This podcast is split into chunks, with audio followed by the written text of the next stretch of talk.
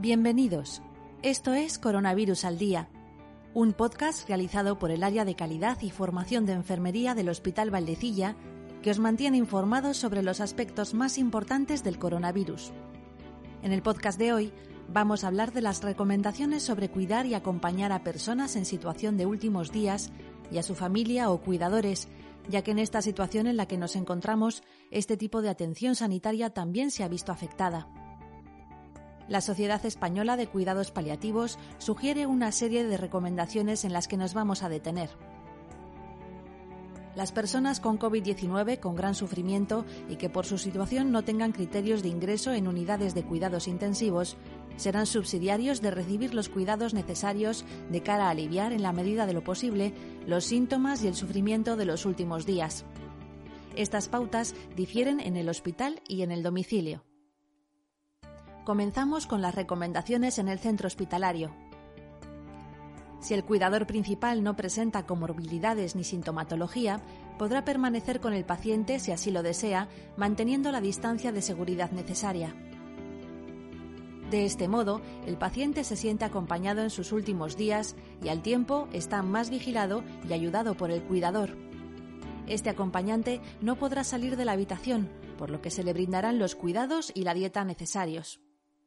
Tras el fallecimiento del paciente, el cuidador vigilará la aparición de síntomas con el fin de detectarlos precozmente. Si apareciesen, tendrá que ponerse en contacto con su centro de atención primaria para comunicárselo. En el caso de que el paciente viva solo o el cuidador no cumpla los requisitos para poder acompañarle, el personal sanitario le facilitará la comunicación telefónica con sus familiares siempre que el paciente se encuentre como para ello y así lo desee. Si el paciente permanece solo, se le asegurará tener a mano el timbre para avisar de cualquier necesidad. Y el equipo de enfermería estará pendiente de forma continua para detectar una situación crítica en cuanto se produzca, entrando en la habitación con el EPI una sola persona, enfermera o auxiliar, para minimizar la exposición, pero no el seguimiento del paciente. Para paliar el aislamiento, se facilitará el contacto del paciente con sus familiares y servicios de ocio gratuitos durante este periodo de crisis se consensuará con la familia la adecuación del esfuerzo terapéutico, la existencia de testamento vital y voluntades previas del paciente, de cara a tenerlos en cuenta. Será preciso contactar con trabajo social si la persona no tiene familia o se encuentra en situación de desamparo. Siempre que el paciente esté de acuerdo, se mantendrá informada a la familia y se les brindará apoyo en la medida de lo posible. En el hospital se ha abierto un correo electrónico psiq.covid.humv.scsalud.es para atender tanto a pacientes como a familiares. Si hay ocasión de visita presencial, será con las medidas de seguridad establecidas por parte del Ministerio de Sanidad. Si no fuesen posibles las visitas previas a la despedida, se procurará, siempre que el paciente esté en condiciones y ambas partes lo deseen, facilitar la comunicación y despedida entre ellos a través de videollamada o llamada telefónica. El personal sanitario será el encargado de que así sea. A continuación, seguimos con las recomendaciones en el domicilio. Habrá que garantizar las condiciones de aislamiento en el domicilio, identificando factores de riesgo social.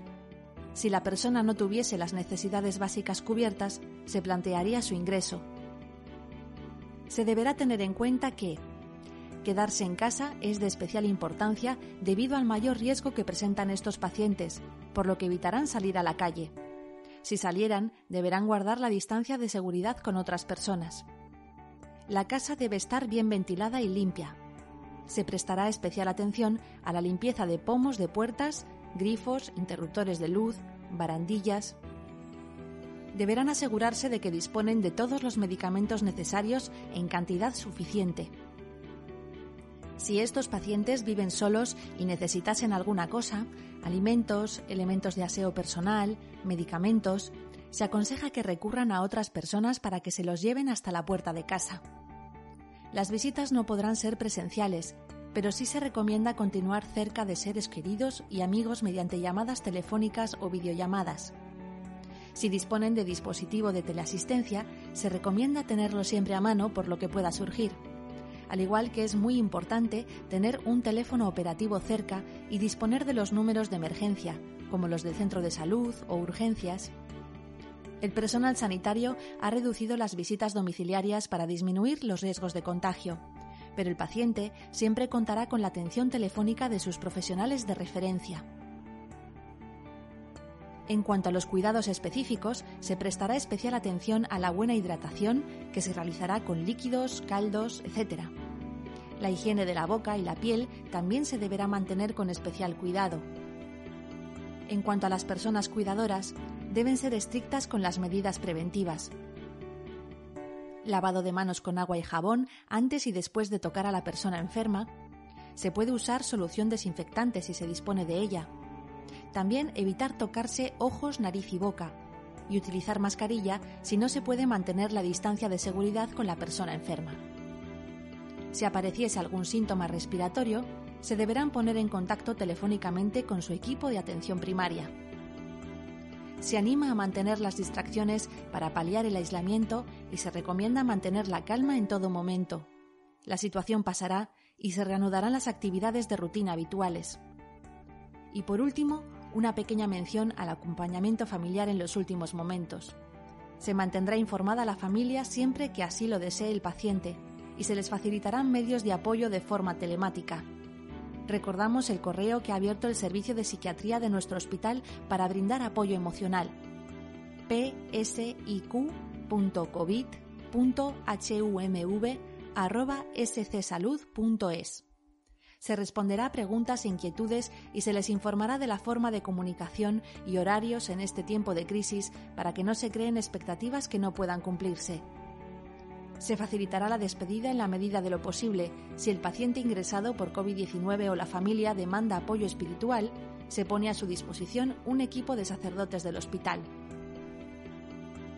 Terminamos con la reflexión con la que la Sociedad de Cuidados Paliativos abre sus recomendaciones no debiéramos permitir que ninguna persona muera sola. Esto ha sido todo por hoy. Hasta la próxima entrega. Recuerde que lavarse las manos durante 40 segundos puede salvar vidas.